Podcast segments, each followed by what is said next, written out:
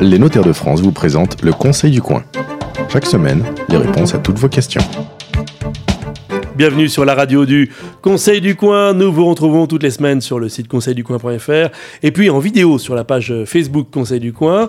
Nous répondons à vos questions en matière de patrimoine, de fiscalité, d'achat, de vente de biens immobiliers, de legs, de donations, d'héritage, de généalogie, tous ces sujets de droit du quotidien, de la vie familiale aussi, qui peuvent déraper et coûter cher ou bien qui peuvent vous promettre une vie longue, tranquille et heureuse. Aujourd'hui, on va parler des puissants et des misérables. Vous savez, selon que vous serez puissant ou misérable, eh bien, vous ne serez pas égal devant la loi. Oui, c'est vrai, on connaît euh, le proverbe ou la chanson, mais euh, c'est en plus une réalité de droit.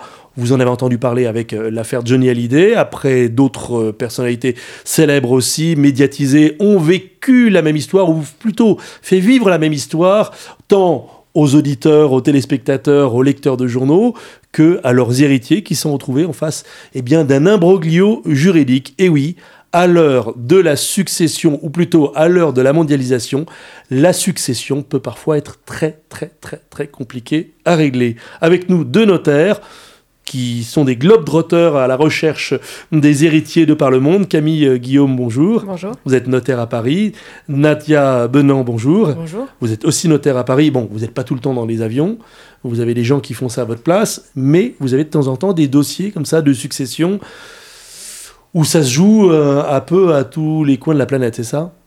Oui, aujourd'hui, c'est euh, c'est même des dossiers courants, ça fait partie de notre quotidien. C'est quoi courant? Ah, Enfin, moi, je sais pas, dans ma pratique, c'est quasiment un dossier sur deux ou un dossier sur trois. Où il y a des parents, des enfants Alors, soit que, soit Hmm. que le défunt ou l'un des héritiers réside à l'étranger, Mhm. soit que l'un des actifs qui soit inclus dans les actifs de succession soit situé à l'étranger. Alors, on distingue. Il y a un des héritiers ou celui qui est décédé qui est qui est à l'étranger, ok. On comprend que c'est les conséquences de la mondialisation, des vies professionnelles, euh, des choix de vie aussi, parfois personnels. Euh, tiens, on s'est mis au vert euh, pour ces vieux jours. Mais vous dites, on a aussi maintenant des biens dans la transmission de la succession qui se retrouvent à l'étranger. C'est Oui, deux choses oui. distinctes quand même. Hein. Oui, aujourd'hui c'est commun. Aujourd'hui, des Français qui ont acheté une résidence secondaire en Italie Mhm. euh, ou un appartement en Espagne pour leurs vacances, Tous ces Français là Ou, qui s'installent au Portugal. euh, ou des en Anglais Grèce, qui ouais. achètent un appartement à la montagne en France, Ouais. ce type de situation, euh, voilà. Oh, mais les Anglais qui achètent commun. un appartement à la montagne en France, à la limite, euh, c'est pour le notaire anglais que c'est un Mmh, sujet, non, Non, c'est aussi un Ah bon sujet pour le notaire Ah en France, bon puisque le bien est Guillaume. en France. D'accord En fait, il y a Ah vraiment les- la sit- le lieu de situation des héritiers, le lieu de situation des biens, et tout héritier défunt, tout le monde à l'étranger, avec un bien en France. D'accord, mais alors attendez. Les, les Anglais qui avaient un- une maison en France, c'est quand même un peu un cas classique pour le coup. Mhm. Et à l'heure du Brexit, c'est vrai qu'on en parle assez régulièrement. Il y a plusieurs centaines de milliers d'Anglais hein, qui ont euh, une résidence secondaire, voire une résidence principale en France.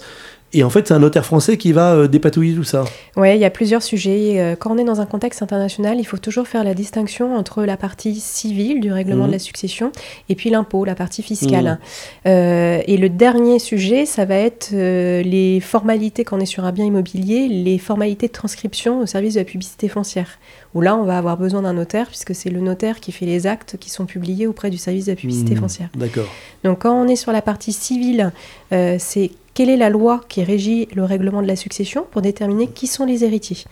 Et là, en droit international, les règles de droit international françaises euh, indiquent que la loi applicable à la succession, c'est la loi a priori du dernier euh, lieu de résidence, ouais. dernier domicile, sauf à avoir fait une désignation de loi applicable euh, sur sa loi de nationalité. Bon, donc ça, c'est l'histoire de euh, Johnny Hallyday notamment. Exactement. Mhm. Là, c'est Depuis tout peu le sujet. d'ailleurs, c'est euh, aussi vrai par exemple avec l'Allemagne. hein. On peut choisir aussi, parce qu'on a parlé avec Karl Lagerfeld, et comme le Karl Lagerfeld euh, était allemand, eh Mm. bien. il aurait eu la possibilité de il aurait eu la de possibilité de désigner la loi allemande. D'ailleurs, je crois qu'il l'a fait. Je me demande s'il n'a pas choisi la loi alors allemande. aujourd'hui, de toute façon, cette législation dont parle Camille, c'est une législation européenne. Elle est issue d'un règlement européen et Mhm. elle s'applique dans toute l'Union européenne. Bon, donc c'est simple au niveau de l'Europe. Au niveau de l'Europe, c'est c'est simple. Ça enfin, Déjà, c'est compliqué. on a déjà une règle commune. Mhm. La règle commune rend parfois le règlement des successions difficile, Mhm. euh, mais globalement, là où avant on considérait que, par exemple, pour les biens en Allemagne, on appliquait la loi allemande, Mhm. pour les biens en France, la loi française, et pour les biens en Chine, la loi chinoise. Aujourd'hui, au niveau européen, on a choisi de se dire on va appliquer une seule loi à l'ensemble de la succession et à l'ensemble des actifs, et ça sera la loi du dernier domicile de la personne décédée. D'accord. Sauf si cette personne a volontairement fait un acte de désignation de sa loi nationale. Je suis français, j'habite en Allemagne, je maîtrise pas très bien la loi allemande, j'ai des actifs en France, je souhaiterais, parce que je connais la loi française, que ce soit la loi française qui s'applique à ma succession. Hmm, D'accord. Voilà. Sauf que si euh, le pays où il y a le bien n'est pas d'accord, ça peut arriver, non? Oui. Ah, Il y a des bon, renvois. c'est fait. D'accord. Guillaume là, on a dit qu'on a une uniformisation au point de vue européen, Mhm. mais le, le bien concerné n'est pas forcément euh, sur le territoire européen. Mhm. Euh, Ah ben non, sinon c'est bah pas oui, simple. bien sûr. D'accord. Et Mm. euh, on peut avoir bah, l'appartement aux États-Unis, un compte bancaire. On parlait de la vie professionnelle avec quelqu'un qui avait des attaches avec Oui. la Chine et puis qui a ouvert un compte bancaire en Chine. Ouais, distinguons effectivement le, le mobilier de l'immobilier. Donc l'immobilier, bah, c'est attaché à un territoire. Donc là, on peut pas contester que c'est aux États-Unis, en Ontario, euh, en Chine ou autre. Et, et puis le bien meuble, lui, il- notamment de l'argent, il circule. Mm. Donc c'est quelle loi? Bah, nous, en tout cas, le droit européen nous dit que ça sera la loi du dernier domicile ou la loi Mhm. nationale pour l'intégralité de la succession ou que soient les biens. Ça, c'est pour désigner qui sont les héritiers. Mm. Ensuite, on a le sujet de la fiscalité qui vient par-dessus ça. Parce qu'on a des héritiers, certes, mais où l'impôt est-il payé? Mm. Est-ce qu'on est, on paye tout dans le lieu euh, du dernier domicile? Euh, Est-ce qu'on a un héritier qui est étranger et donc éventuellement dans son lieu euh, de résidence, il y a peut-être une fiscalité euh, qui est applicable également? On Ou peut se alors, retrouver avec le une double taxation? Ben justement, c'est tout le problème euh, de, de- de la fiscalité internationale, c'est que euh, pour éviter justement les doubles taxations, certains pays ont entrepris d'aller signer des conventions bilatérales. Mais ça se réfléchit vraiment pays par pays. Oui. Et il y a des pays avec lesquels il n'y a pas de convention. Et quand il n'y a pas de convention, ça veut dire qu'en fait la fiscalité elle est éligible tant en France que dans l'autre pays. Et, alors Et là, vous, c'est la double peine. D'accord. Sauf que votre boulot, c'est de faire en sorte que ce soit la fiscalité française qui soit payée. Donc- Oui, sauf que oui, mais la, non, la voilà. fiscalité étrangère peut avoir des impacts sur la fiscalité française. Voilà. Mais Ouais. notre rôle consiste à faire payer aux héritiers les impôts dans les pays dans lesquels Oui. ils doivent acquitter de l'impôt. Ah, votre rôle aussi, c'est de le faire payer Ah dans bah, les autres de pays. conseil. Ah oui, Ah, de on, fait, conseil. on fait du Sinon, on manque conseil. Sauf conseil. que c'est pas une Mais délégation de l'idée, c'est de, ne pas faire payer aux héritiers plus d'impôts que ce qu'ils ne devraient payer en France, puisque la France n'a un Mm. droit d'assiette que sur certains biens, dans Mm. certaines conditions. Les conventions ne prévoient pas toutes Euh, les mêmes conditions d'application et le- les mêmes conditions de perception de l'impôt par la France.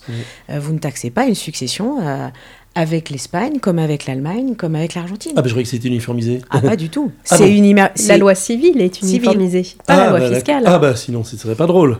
Euh, En fait, c'est- une des quand vous complications. avez un dossier comme ça, euh, vous en avez pour combien de temps parfois? En fait, c'est pas forcément une question de temps, c'est une question de mécanisme. Mm. Et euh, les, les règlements de succession internationaux obéissent à des mécanismes différents d'une succession interne. Mm. Et ce que disait très bien Camille, c'est qu'on raisonne systématiquement sur un double niveau. Un, il y a le règlement civil. Qui hérite Est-ce que c'est l'épouse? Est-ce que ce sont les Oui, enfants? il y a ça aussi. il y a oui. des pays et des, des- des coutumes qui permettent de faire héritier des cousins, les grands-parents. C'est pas, c'est- nous, on raisonne en tradition latine où il nous paraît tout à fait logique de faire héritier, hériter les enfants. enfants. On le voit très bien dans le cas de Johnny Hallyday. Dans le droit anglo-saxon, c'est pas le cas. Les enfants n'ont pas un droit à hériter. Ça peut être le conjoint, ça peut oui. être une On autre peut entité. désigner n'importe qui. ouais. Voilà. Et Dans le droit musulman, il y a une solidarité familiale qui, qui prend en compte une famille élargie qui inclut les parents, les frères et sœurs du défunt et les enfants, avec, une des quotités différentes, Ouais, avec une quotité civile Ah, différente. quotité civile différente. La fiscalité, c'est le deuxième plan de réflexion qu'on a sur la succession. Et là, elle ne dépend que des conventions internationales bilatérales qui existent entre le pays Pays par dans pays. lequel est situé un bien et le lieu de résidence. Nous, on- par définition, on parle de la France, puisqu'on ne règle Mhm. quasiment que des successions qui ont un contact avec le droit Mhm. français. Mais à chaque fois, on va aller chercher la relation qui s'applique entre l'actif et la succession au travers de cette Bon, convention. sachant qu'il y a aussi euh, les enfants qui ne sont pas euh, traités pareil par le droit civil des différents pays. Mm. C'est-à-dire qu'en France, aujourd'hui, eh bien, l'enfant qu'on appelle naturel, il a exactement les mêmes droits depuis pas très très longtemps finalement Mhm. que les autres, mais il y a des pays où il n'existe pas.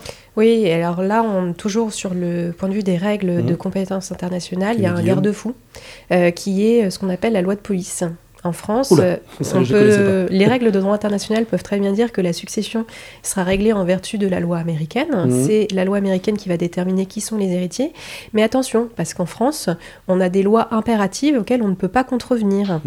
Euh, pendant longtemps, la réserve héréditaire, justement la part minimum qui devait revenir aux enfants, était considérée comme une loi de police. Et Mhm. là, le temps passant, c'est une notion qui commence à être battue un peu en brèche. C'est-à-dire que euh, on peut s'y soustraire euh, parce qu'on la trouve moins impérative au fil du temps, c'est ça? C'est au-delà de ça, je crois que c'est qu'on on Mm. prend conscience Mm. aujourd'hui que c'est une conception de droit latin auquel certains pays européens sont attachés, Ouais. que ça n'est pas la conception de l'héritage du reste du monde.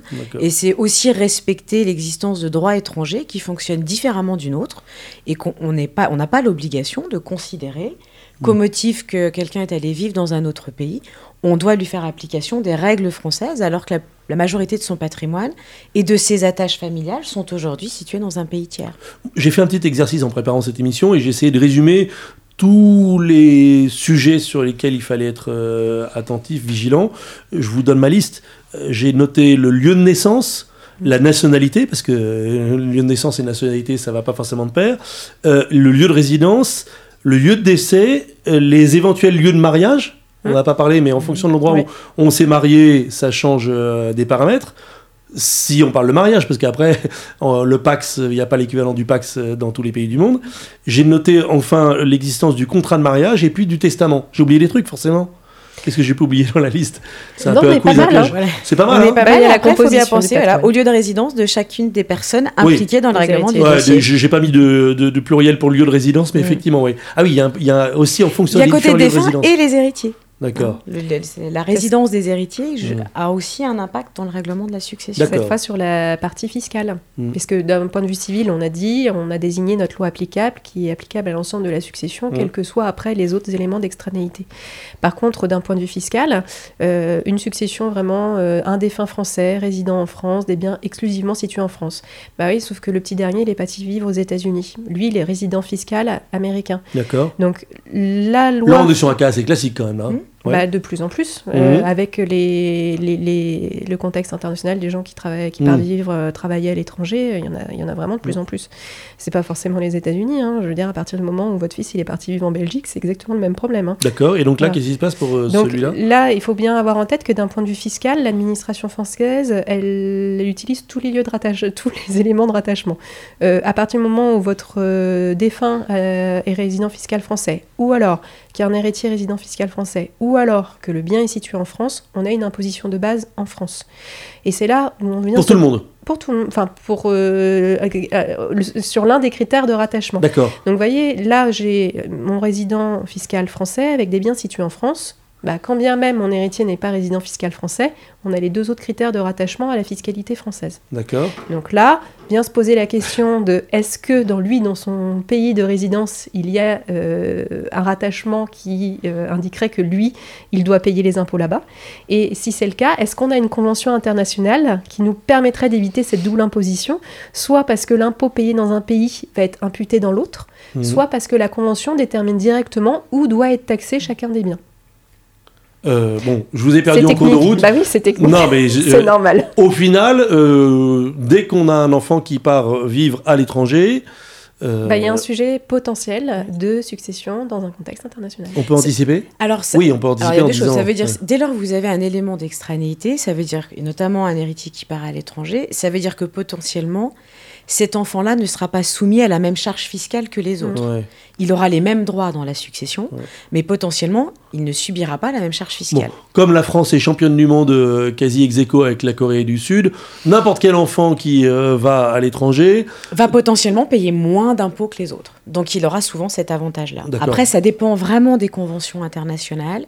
Euh, et, voilà, il n'y a, il y a pas de modèle type hein, sur les conventions internationales. Elles, se- elles sont toutes assez différentes les unes des autres. Enfin, il y a des grands schémas, Mm. ce que disait Camille, sur euh, l'imputation euh, ou, ou les méthodes de, de- de perception de l'impôt par chacun des États. Mais euh, c'est vraiment du cas par cas. Il y a- il y a pas, on ne peut pas définir de règles communes applicables dans les cas de, de règlement et de succession internationale. je fais une petite parenthèse, bre- une, je fais une petite parenthèse Brexit. Euh, on sait que c'est le flou, euh, mais est-ce que vous pensez que allez, nos Anglais qui ont des biens en France, nos Français qui ont des enfants qui sont installés à Londres, ça va changer beaucoup de choses, euh, le flou juridique autour de la sortie de l'Angleterre? Là, du Oh, de, de point de vue français, clairement non, puisque Mhm. on a notre convention, euh, enfin justement notre règlement européen. Mhm. La France reste soumise au règlement européen. Et les Anglais Euh, n'avaient pas adhéré à la exactement. souscription de ce règlement. euh, Ah oui, donc de toute façon. Donc euh, voilà, ça, ça change. Le fait qu'il ne soit plus dans l'Union européenne ne, Ne change changera pas l'application de ce règlement. Et fiscalement, on a une convention internationale Voilà. entre la France et l'Angleterre en matière de succession Mm. qui n'est pas modifiée par le Brexit. Donc en tout cas, dans l'anticipation successorale, il n'y aura pas de Aujourd'hui, ça modification. ne change rien. Sauf à l'un des pays à dénoncer la convention euh, Mhm. fiscale. euh, voilà, Évidemment, été si le ton monte effectivement entre l'Union européenne et euh, le Royaume-Uni. Un mot sur la Suisse parce que euh, souvent ça a été présenté comme et oui un cas Il y particulier a un en, en changement France. de situation sur Ouais, la Suisse ces ça a changé il y a pas longtemps, je crois. ouais. Ouais, en Et il n'y a plus de convention entre la Exactement. France Oui. et la Suisse. Donc là, c'est double peine, c'est imposition dans les deux pays, D'accord. Ah oui, donc là on a des, des biens ou des. potentiellement. On parle pour les biens meubles euh, comme les biens immeubles. Pour tout. Ça veut dire que les critères de rattachement qui sont faits par les autorités suisses et par les autorités françaises sont globalement les mêmes. Mm. Euh, soit que vous soyez résident en France ou en Suisse, soit que vous ayez Mm. des héritiers partis en France, partis en Suisse, soit que vous ayez des actifs de chaque côté de la frontière. Et ils considèrent qu'ils peuvent chacun appréhender une grosse partie de la, succession, et parfois les biens qui sont situés dans l'autre pays. Donc en France, dans une succession franco-suisse, si l'un des héritiers Résident fiscal et français. résident fiscal français, lui sera taxé sur ce qu'il reçoit des deux côtés de la frontière. Euh, Et donc potentiellement la Suisse dira également, bah, moi je taxe ce qui est en Suisse, ce qui est Mhm. bien normal. Euh, donc du coup, il paiera deux fois. Alors après, il y a des méthodes qui permettent de déduire d'un côté de la frontière ce qu'on a payé dans l'autre, hum. mais globalement, il faut faire les avances de fonds des deux côtés. Bon, alors je vais être euh, trivial, mais euh, il y a un cas où euh, on peut pas se soustraire et euh, il y a quelqu'un qui prend les sous et qui paye le, trésor public à ma place. De l'autre côté, euh, on reçoit du papier bleu, euh, du recommandé, et on peut faire semblant de ne pas avoir reçu le courrier, ou dans les deux cas, ils servent à la source, si vous voyez ce que je veux dire. Bah, en France, on rappelle le mécanisme. On doit déposer une déclaration de succession dans les six mois du décès et s'acquitter des droits dans le même délai. Et cette déclaration doit faire état de l'ensemble du patrimoine soumis à taxation, qu'il soit en France ou à l'étranger. C'est le notaire qui faites- paye ou c'est euh, Alors, le, no- qui le paye? notaire est collecteur d'impôts. Donc, à partir du moment où on se fait assister de son notaire pour payer les droits, généralement, les fonds transitent effectivement par Mmh. sa comptabilité. Euh, et il ne faut pas oublier que si on n'a pas déclaré les biens à l'étranger alors qu'il l'aurait dû, euh, le délai de contrôle de l'administration fiscale, on est sur une- un défaut de déclaration. Donc Mmh. là, c'est pas trois ans, c'est six ans. D'accord. C'est en cours. Mm. Et il faut également préciser questions qu'on a que, reçues. voilà, que l'État français, pour se garantir dans ces cas-là, effectivement, du paiement de l'impôt, lorsque l'un des héritiers est résident, enfin est considéré comme non résident, l'ensemble des actifs financiers de la succession sont bloqués et gelés jusqu'au complet paiement des droits de succession dus par cet héritier. D'accord. C'est une manière pour l'État français de se préserver et de se garantir du paiement de l'impôt en n'ayant pas besoin d'aller poursuivre l'héritier dans son pays de D'accord, résidence. donc il n'y a pas de transfert tant que les droits de succession n'ont Voilà. pas été réglés. En fait, il y a eu trop de cas où les banques en fait ont débloqué les avoirs Bah oui. bancaires au profit des héritiers. Celui qui est non résident bascule l'argent à l'étranger. Et puis, Et euh, la salut. France n'a plus de moyen de saisie sur, euh, sur les avoirs qui, euh, à part sont sortis envoyer, du territoire. à part envoyer des recommandés et, et essayer de, de- de faire appliquer une l'exécontour, si je me souviens Mhm. bien. Euh, on a reçu des questions hein, pour cette émission, vous en doutez un petit peu. Alors, euh, ça va être un poème, je pense. En tant qu'expatrié, tiens, nous y voilà, j'ai vécu de nombreuses années en Amérique du Sud, en Argentine et au Pérou. Vous êtes des spécialistes de l'Amérique du Sud, l'une et l'autre. Et j'ai fait quelques investissements immobiliers là-bas. Je suis rentré en France où je coule une retraite paisible. Je me demandais comment faire pour m'assurer que ces biens seront bien transmis à mes enfants et quelle sera la fiscalité qui leur sera appliquée. Le Pérou, c'est un, c'est un Ouais. gag.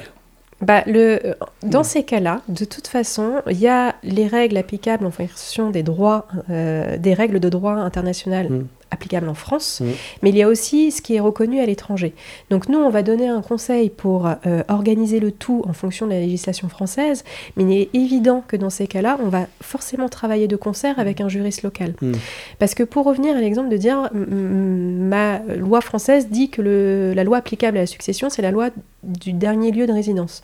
Là, il a dit qu'il était revenu couler Oui. sa retraite en Donc France. là, selon euh, quand on regarde de premier Mm. abord, bon, bah, aucun problème, c'est la loi française qui s'applique, puisque a priori, Mm. son lieu de dernière résidence, ça sera la France. Mm. Mais est-ce qu'au Pérou, la règle de droit international est la même? Eh oui. Mm.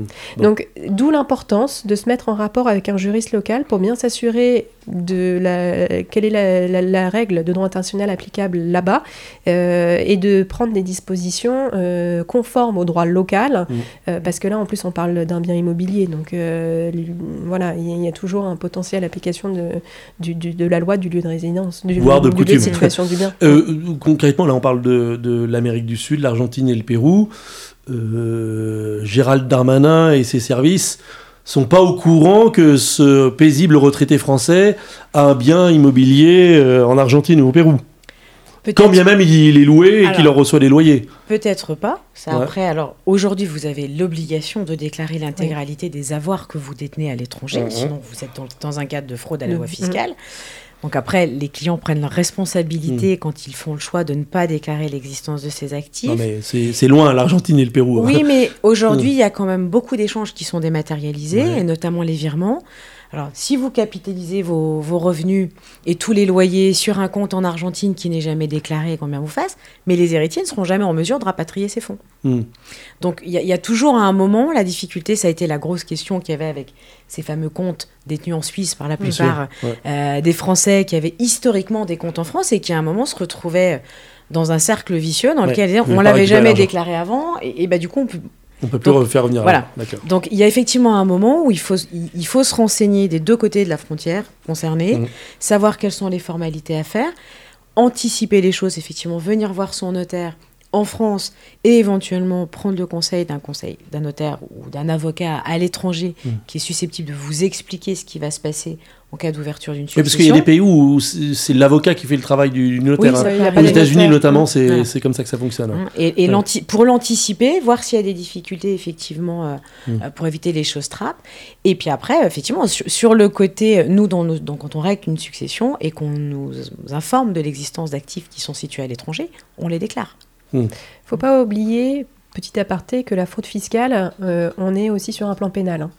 Donc euh, les, les, les sanctions euh, Mm. peuvent être euh, lourdes et les pénalités quand vous êtes rattrapé sur un défaut de déclaration euh, peuvent monter jusqu'à 80%. 80%, oui. Mhm. Surtout sur les avoirs détenus à l'étranger, effectivement, Ouais, ça relève du pénal. hein. C'est pas, c'est pas simplement une, une amende. Bon, cet auditeur hein, qui nous a posé cette question est informé. Il avait bien dit, euh, pour m'assurer que ces biens seront bien transmis à mes enfants et quelle sera la fiscalité qui leur sera appliquée. Donc il n'avait pas l'intention de se soustraire à l'impôt. hein. Gérald, si tu nous Voilà. Non, alors sur la fiscalité, bah, il faudra voir ce qu'on disait. Selon la convention. convention fiscale qui existe entre le Pérou et la France, quel est le que- quel est l'impôt dû au Pérou et en pays France, Mhm. dans quel pays, et est-ce que s'il paye d'un côté, il peut venir le déduire de l'autre? Bon, parce qu'en plus, si là-bas, il avait démembré la propriété de l'appartement et transmis euh, Si euh, le aux pays enfants- connaît la notion de démembrement. Oui, bien sûr. Non, mais voilà, s'il avait utilisé des montages en plus un peu compliqués, euh, ça peut être le grand barnum. Euh, autre question. Cadre d'une grande entreprise internationale, j'ai reçu des compléments de rémunération sur un compte en banque aux États-Unis. Bon, ça, ça,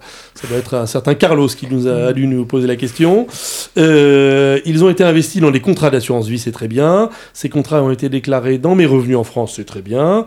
Mais je me demande ce qui se passera au moment de mon décès. Mes enfants sont désignés bénéficiaires. Est-il besoin que j'en informe le notaire alors qu'un certificat de décès suffira à débloquer les fonds aux États-Unis? Sachant que la fiscalité de l'assurance vie détenue à l'étranger, euh, c'est la même qu'en France aussi ou pas non? Ben non, Normalement, Non. non. Ah on bah est non. propre à chaque Euh, pays. voilà. Ah oui. Donc Là, là, euh, ça peut être un bon plan d'avoir un contrat d'assurance vie dans un autre pays que la France. Euh, ça dépend des pays. Euh, typiquement, euh, enfin, il y a un support qui est, qui est très utilisé quand même actuellement, c'est le contrat d'assurance vie luxembourgeois. D'accord. Et là, pour le coup, la fiscalité est calquée sur la fiscalité française. Donc là, Ah bah, c'est pas très intéressant, alors. Là, on est, oui, mais c'est pas les mêmes garanties derrière parce que. Euh, bon là on fait une grosse aparté mais en France euh, Bah, en on même peut- en France on peut avoir euh, il y, a- il y a des dispositions qui ont été prises en cas de grosse situation de crise financière Ah oui. comme quoi vous ne pourriez pas racheter vos contrats d'assurance Oui, vie comme vous les souhaitez sous, ouais, d'accord. ce qui n'existe pas au Luxembourg Hmm, D'accord. Le Luxembourg euh, n'est pas solidaire. euh, D'accord. Il Bon, présente des garanties supérieures Ouais. à ce Ouais. qui est proposé On par parle les quand même de, si je me souviens bien, c'est 10% pour les, av- les avoirs au-dessus de 100 000 euros. Donc oui, en même temps, euh, 10%. Oui, bon, ok. Le risque, c'est 10% au-dessus de 100 000 euros. le- le produit assurance vie Mhm. est un produit financier franco-français. D'accord. C'est un produit qui a été créé par des compagnies d'assurance françaises à destination d'un public français. Hmm. Non, mais ça existe l'assurance vie dans d'autres pays. Oui, mais ça n'obéit pas forcément au même régime ouais, fiscal et de défiscalisation qui Mm. existe en France. Mm. Donc, euh, quand on le regarde normalement d'un point de vue français, sauf si le- ce type de contrat est visé par la convention fiscale qui existe entre les États-Unis et Mm. la France pour dire que ce, con- ce contrat-là sera objet d'une fiscalité, alors soit en France, soit aux États-Unis, et la fiscalité sera déterminée soit au regard du droit français, soit au regard du droit américain. A priori, ça sera plutôt considéré comme un actif financier Mhm.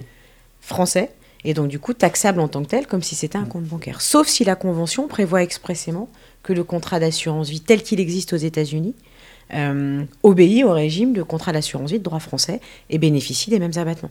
Bon, vous remarquez que je vous ai pas parlé de la barque de pêcheurs euh, qui est euh, posée sur une plage au Burkina Faso. Je vous ai pas parlé de biens. D'ailleurs, on a beaucoup parlé de d'avoir financier et de biens immobiliers. Je vous ai pas parlé des biens meubles dont Bref, la valeur est, est plus euh, sujette à, à discussion ou contestation.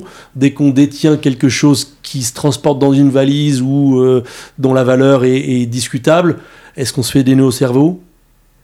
Ah bah, les règles sont les mêmes, quelle que soit la nature de Mm. l'avoir. À la barque de euh, pêcheur, vous n'allez pas non plus euh, dire à votre client qu'il commet une fraude fiscale en la déclarant pas. C'est- non, non, mais on rigole. J'ai mais j'ai pas dit le bateau des- pêcheur, mais. euh, Il y, a, il y a des, il y a des biens Mm. qui semblent anecdotiques comme ça, mais qui Mm. ont des vraies valeurs, et le risque de redressement, il existe, quelle que soit la valeur du bien. Vous noterez que j'ai pas parlé non plus euh, des œuvres d'art? Bah, les œuvres d'art se déclarent. Pour Oui. le coup, D'accord C'est en fait, enfin, nous notre rôle en tant que notaire, ça ne consiste pas à informer nos clients de la, maille- de la meilleure manière de frauder Ben l'administration non, surtout, vous n'avez pas le droit, si je me souviens bien. Voilà, ça fait pas partie de nos missions. Non. On est officier ministériel, on Mmh. est officier public et on donne des conseils aux clients aussi pour eux ne pas être à risque vis-à-vis de Mmh. l'administration fiscale en le temps. Mmh. La, la notion aussi de, dont on a parlé euh, plus tôt de la paix familiale dans le temps euh, et du maintien d'un consensus familial, ça, euh, ça impose aussi une certaine transparence. Celui qui est parti avec l'œuvre d'art cachée dans la valise, qui a oublié de la déclarer fiscalement, euh, va peut-être aussi léser ses frères et sœurs oui. dans le cadre d'une égalité entre eux. Donc, ce qui peut paraître intéressant sur le plan fiscal peut aussi avoir des conséquences sur le plan Oui, civil, civil. entre les héritiers Mhm. et créer une inégalité entre eux. Et pour le coup, là, après, on rentre dans des considérations qui sont différentes et, et qu'on essaie, nous, d'éviter. Bon, Après, il y a l'inégalité qui est connue des. Enfin, il y a Guillaume. le, le- le bien qui a été emmené, où ça serait connu des autres, où là, on, on- comment on va réussir à rétablir l'égalité alors qu'il y a Ah. un bien qui n'est pas connu. Et puis, alors, il y a celui qui part carrément avec le truc sous le bras sans le dire aux autres, et là, la sanction, c'est le recel successoral. Donc, ouais, euh, recel il, successeur. peut parti- il peut perdre toute partie de ses droits dans la Grand succession. classique aussi avec les bijoux, enfin voilà, Mm, toutes mm. les choses qui euh, disparaissent à un moment ou à un autre et tout le monde se demande où c'est passé et voilà. Bon. Non, et puis il faut aussi dire aux clients, enfin, il faut que les clients soient conscients qu'aujourd'hui, on est au monde, enfin, on est dans l'ère de la mondialisation, Mm. Mais aussi de la digitalisation. Ça veut aussi dire qu'aujourd'hui, on assiste à un vrai réseau, enfin, les, administrations fiscales se concertent, euh, communiquent leurs données de plus en plus. Aujourd'hui, ça se fait beaucoup au niveau européen, au sein de l'Union, mais demain, il y aura probablement des transferts d'informations entre les différentes administrations quasiment dans tous les pays Mm. euh, qui seront intéressés euh, par C'est Big Brother là que vous nous décrivez. ouais. mais parce qu'aujourd'hui, on voit bien qu'il y a une volonté des États de lutter contre la fraude, il y a une vraie volonté politique de lutter contre la fraude fiscale, et parce que les États ont besoin, quels qu'ils soient aujourd'hui, de percevoir de l'impôt, Mm. et que euh, s'ils ne se coordonnent pas pour faire en sorte au moins chacun de percevoir l'impôt qui est dû euh, sur lui. son propre Mm. territoire, euh, bah, il n'y aura pas d'assistance. Donc les règles d'assistance se multiplient, et avec l'informatique et ce que permet aujourd'hui le monde digital, je suis pas sûre que dans 10, 20, 30 ans, on puisse continuer à cacher délibérément des actifs qu'on aurait à l'étranger. Bon, il y a quand même quelques zones grises. euh, Il y a des Il pays y en aura toujours. où euh, il y en voilà, aura toujours. il y a des pays où c'est un peu compliqué, quoi. Ne serait-ce que la retranscription de la demande euh, en droit local, euh, voire euh, la procédure de d'exécution ou autre. euh, bref, c'est c'est c'est Ça pas peut être compliqué, mais c'est vrai qu'avec. On voit bien, le, le moindre flux financier de plus de 10 000 euros doit aujourd'hui faire l'objet d'une Mmh. déclaration. Euh, voilà, plus, plus ça va et plus il y a une traçabilité sur les opérations. Donc, euh, avoir enfin, détenir des biens à l'étranger pour ne pas pouvoir en percevoir les revenus, ne Mm. pas déclarer qu'on en est propriétaire et Ne globalement ne pas pouvoir les transmettre ou les rapatrier dans son pays, euh, c'est pas non plus forcément ce qu'il y a de plus évident à gérer dans le temps. Euh, Mm, Bon. ça s'en Ceux qui le font, je pense qu'ils n'ont pas tout à fait besoin d'écouter notre podcast aujourd'hui, qu'ils ont de- d'excellents conseils, mais c'est pas chez les notaires que vous trouverez des conseils pour filouter. euh, c'est dit. On a- Merci infiniment. Juste une petite chose, on a parlé beaucoup fiscalité, mais pour Ouais. revenir aussi au droit civil sur les profils de personnes qui ont des travails euh, qui les des- un travail Mm. qui les emmène un peu partout dans le monde. Vraiment, une fois qu'on se pose, ne pas hésiter à refaire un point avec euh, son juriste, parce que si on a fait un testament fut un temps aux Ah. États-Unis, il faudrait pas qu'il vienne perturber la succession Oui, française. j'avais noté effectivement. ouais, Voilà. ouais. Donc euh, vraiment, quand on s'inscrit dans un contexte international, il faut faire un point régulier à chaque fois qu'on change de pays et puis le jour où on pose ses valises. Bon, il y a parfois aussi la question de est-ce que ça vaut pas le coup que je fasse la transmission de mon patrimoine dans un autre pays que la France, puisque oui. Encore une fois, Gérald Darmanin l'a dit, c'est pas moi qui l'invente. Il a rappelé que la France avait les, les droits de succession les plus élevés au monde derrière la Corée du Sud. Voilà, c'est dit aussi, c'est pas moi qui l'ai dit. C'est le ministre euh, des Comptes et de l'Action publique. Merci à toutes les deux, Camille euh, Guillaume et Nadia Benan. Vous êtes toutes les deux notaires à Paris et donc bah, globe-trotteuse euh, de la succession internationale. C'est la fin du Conseil du coin. Vous nous retrouvez comme toutes les semaines sur cette page Facebook et en podcast. Et évidemment, le Conseil du coin, c'est aussi au coin de chez vous, euh, un notaire qui vous donne des conseils gracieusement euh, si vous le sollicitez. La liste des prochains rendez-vous est sur notre page conseilducoin.fr. À la semaine prochaine. C'était le Conseil du coin avec les notaires de France. Pour poser vos questions, rendez-vous sur la page Facebook du Conseil du coin.